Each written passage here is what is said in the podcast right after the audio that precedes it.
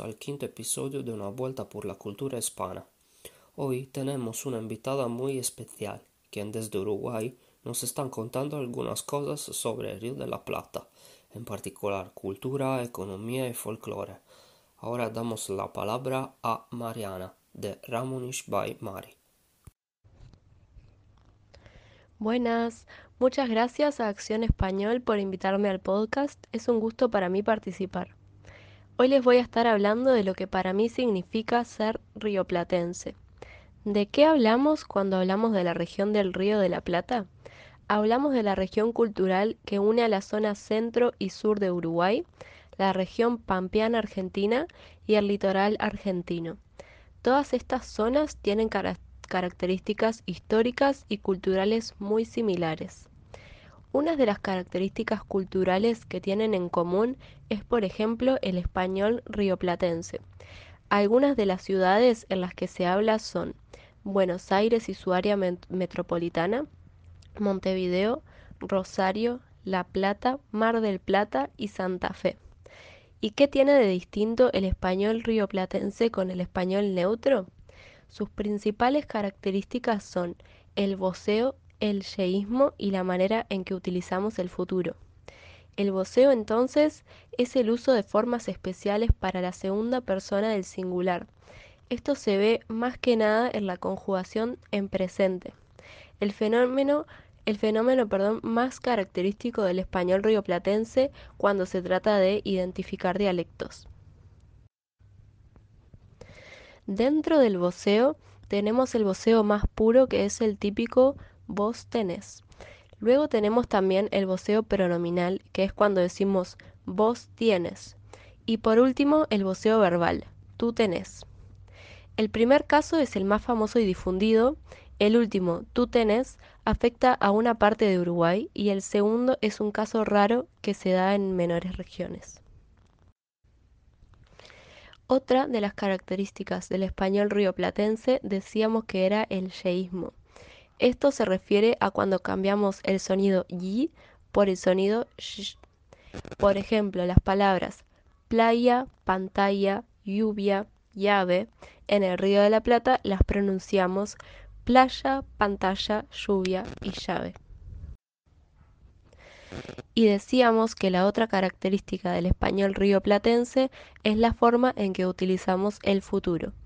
En el Río de la Plata tenemos una preferencia por el futuro perifrástico, que es cuando, utilicemos, cuando utilizamos el verbo ir más otro verbo en infinitivo. Por ejemplo, voy a cantar. Fuera de esta región se utiliza más comúnmente el futuro imperfecto, o sea, cantaré. También preferimos el pasado simple, canté, cantaba, frente a pasados compuestos como he cantado. Vamos a ver ahora cuáles son algunas de las características culturales de esta región. Aquí el deporte por excelencia es el fútbol. De aquí son, por ejemplo, Messi y Suárez. Y otra característica cultural muy común es el mate. El mate se comparte con amigos, con la familia, etc. Se toma en cualquier momento del día. Puede ser en la casa y también cuando estamos de paseo. Incluso muchos toman en el trabajo. ¿Y qué es? Es una bebida caliente y amarga que se toma en un mate con una bombilla. Para muchos también es como una compañía. Y en la cocina típica no podemos dejar de nombrar al dulce de leche cuando hablamos del Río de la Plata. El dulce de leche es un producto cremoso y muy dulce derivado de la cocción de la leche con azúcar y que generalmente se usa para untar o como relleno. También son típicos los alfajores, que es como si fueran dos galletitas adheridas entre sí por productos dulces, generalmente dulce de leche o mousse de chocolate. De lo salado, dentro de lo salado, no podemos dejar de nombrar el asado, las milanesas y el chivito. Y hablemos también de la música característica del Río de la Plata, que es el tango, la milonga, el candombe y la murga. Estos son géneros populares que remiten a historias ocurridas en las ciudades de Buenos Aires, en Argentina, y de Montevideo, en Uruguay. Y para ir cerrando, les voy a compartir dos canciones para que las busquen y las escuchen si les interesa. La primera es Libertango, de Astor Piazzolla, uno de los compositores de tango más importantes del mundo que es argentino. Y la segunda canción que les recomiendo es una murga llamada Amor Profundo, versionada por Jaime Ross.